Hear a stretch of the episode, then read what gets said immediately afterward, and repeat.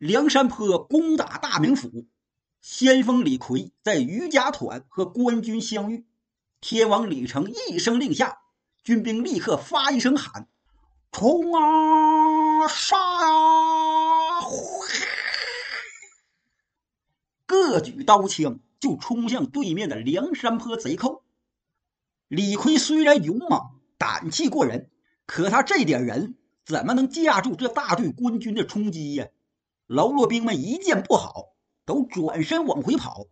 李逵抡开双斧，且战且退。大军一冲锋，就收拾不住。官军追撵喽啰兵，就赶过了余家团。索超一马当先。正往前追喽啰兵呢，猛然就听前面山坡后面，鼓声大作，紧接着有两队喽啰兵从山坡后面就冲杀出来了。索超大惊，心说：“怎么这还有伏兵？”他心里虽然吃惊，可他并不退兵，而是催马摆动金战斧迎上。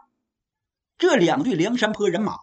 正是谢珍、谢宝、孔明、孔亮他们四个人带领的第二波人马，四个人分作两组，各自率领五百喽啰兵，分两路来迎击官军。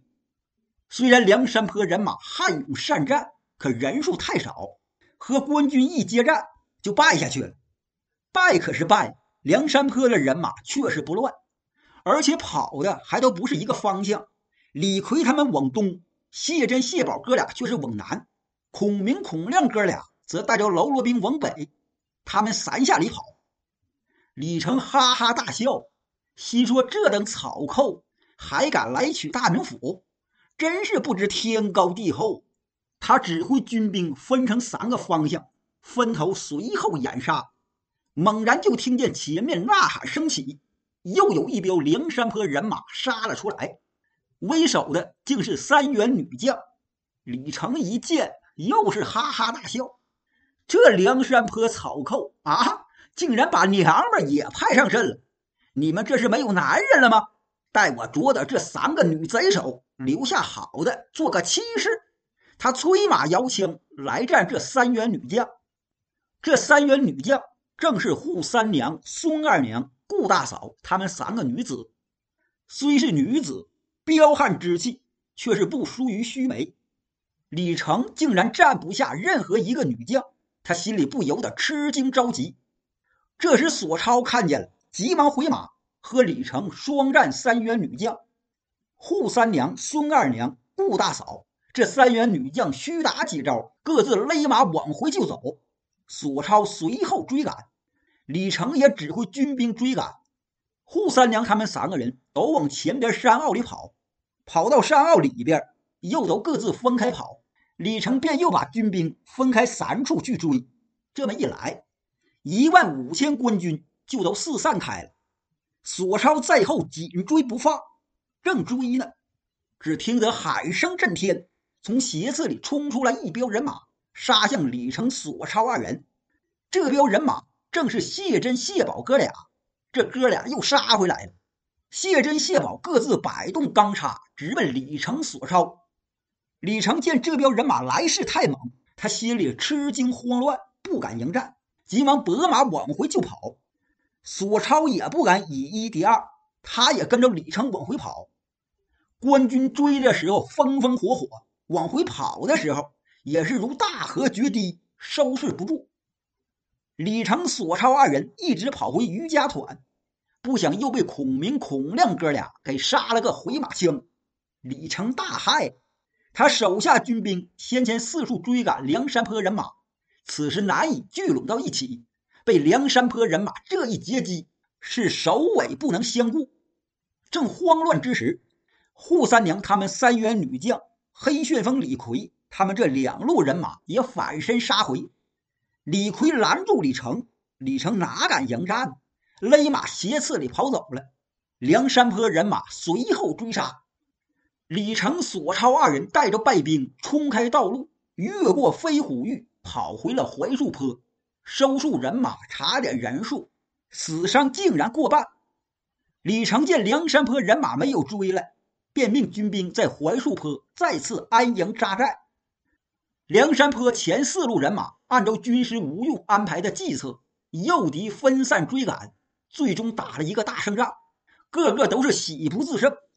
这时候，中军宋江率领人马来到，四路头领都来请功。宋江吩咐就地安营扎寨，暂歇兵马。李成一面扎营，一面派人飞马回城禀报梁中书。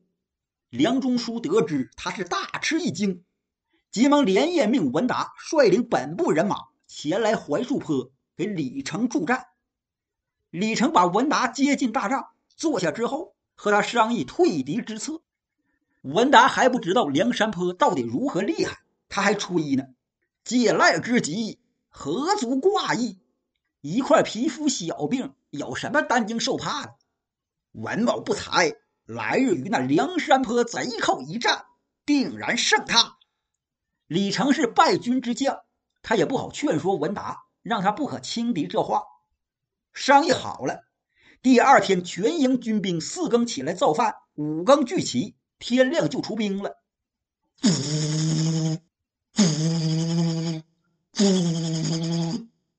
战鼓响了三通，这回又都是拔营起战，兵进于家团。到这儿，就见梁山坡人马早就来了，为首的正是梁山坡贼首宋江。大刀文达把人马扎住，军兵雁别翅排开。两边弓弩手射住阵脚，队伍中战鼓敲响，瘪了号紧吹，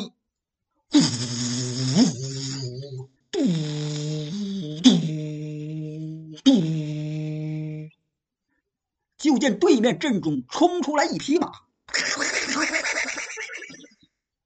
马上之人来到阵前，扣蹬停马，手端狼牙棒，厉声叫阵。大名府的这些烂官污吏，听了，我们早就想打你这座城，只是恐怕害了百姓黎民。你们赶紧好好的把石秀、卢俊义二人给我们送过来，以及那淫妇、奸夫一并押解出来，我等便退兵罢战，再不来打你们。倘若你们执迷不悟，便叫尔等玉石俱焚，尸骨无存。文达见对面来将的任标旗上写着五个大字“霹雳火秦明”，他不由得大怒：“哪一个去把此贼斩落马下？”话音一落，在他身旁有人答言：“在下愿王。”文达一看是急先锋索超，索将军多加小心，料也无妨。索超催马来到两军阵。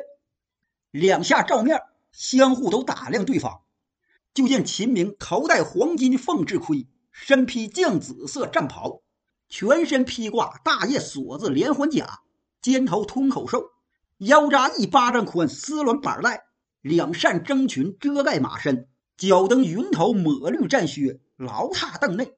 秦明三十多岁，一张黑紫脸膛，扫帚眉，爆环眼，翻卷的鼻孔，厚嘴唇。阔口咧腮，满腮扎煞刚然，手端狼牙棒，跨骑一匹大黑马，威风凛凛呐。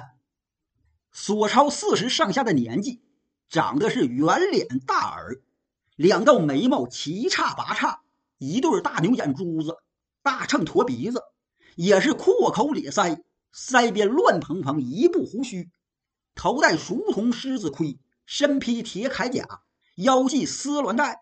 前后青铜护心镜，身披团花点翠锦红袍，左挎去化弓，右带狼牙剑，手中一把战金大斧，跨骑白马，杀气腾腾啊！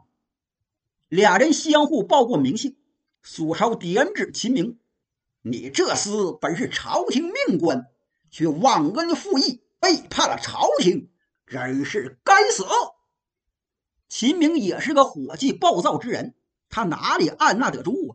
催马抡棒就砸，索超摆动大斧接驾相还。俩人都是猛将，又都是性情火爆之人，这一交手，那是铁锅遇着铁刷子，硬碰硬，定大定大，使劲砸，使劲砍。二十多个回合，难分输赢。双方军兵都是摇旗呐喊，擂鼓助威。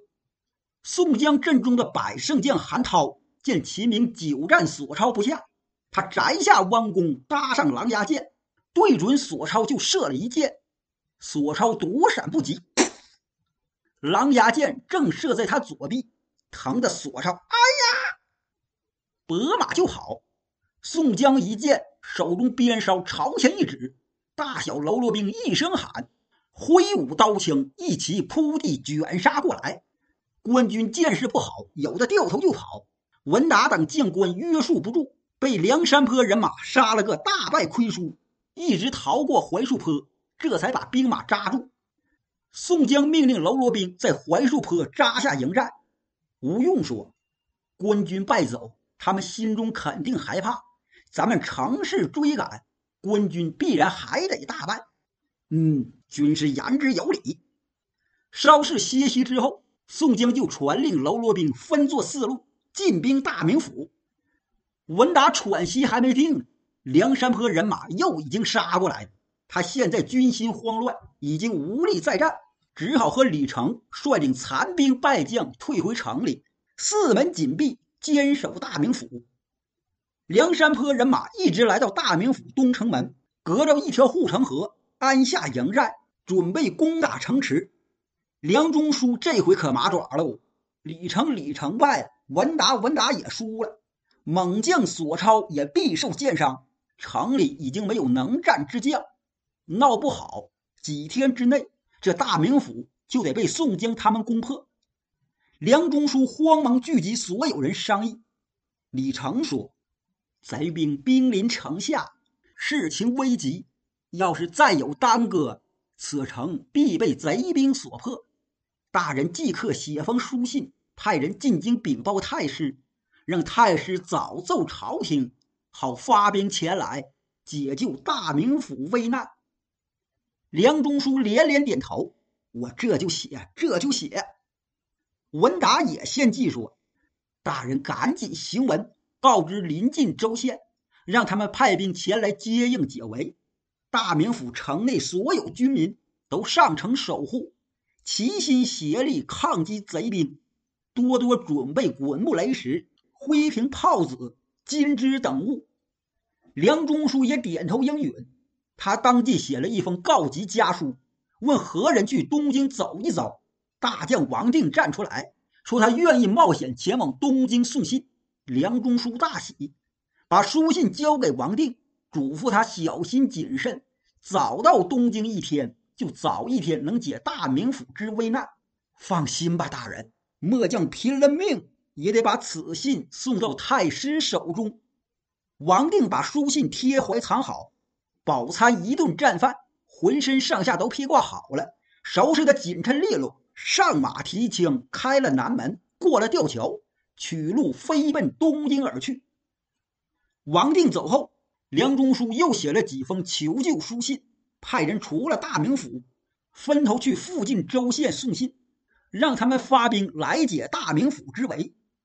宋江在大名府东城门下寨之后，他立刻调兵遣将，命令三军围住大名府，在西北两处城门也下了小寨，只把南门空出来。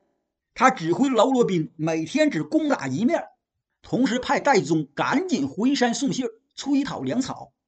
宋江这是做长久屯兵大名府之计，必须得把卢俊义、石秀二人给救出来，方才罢休。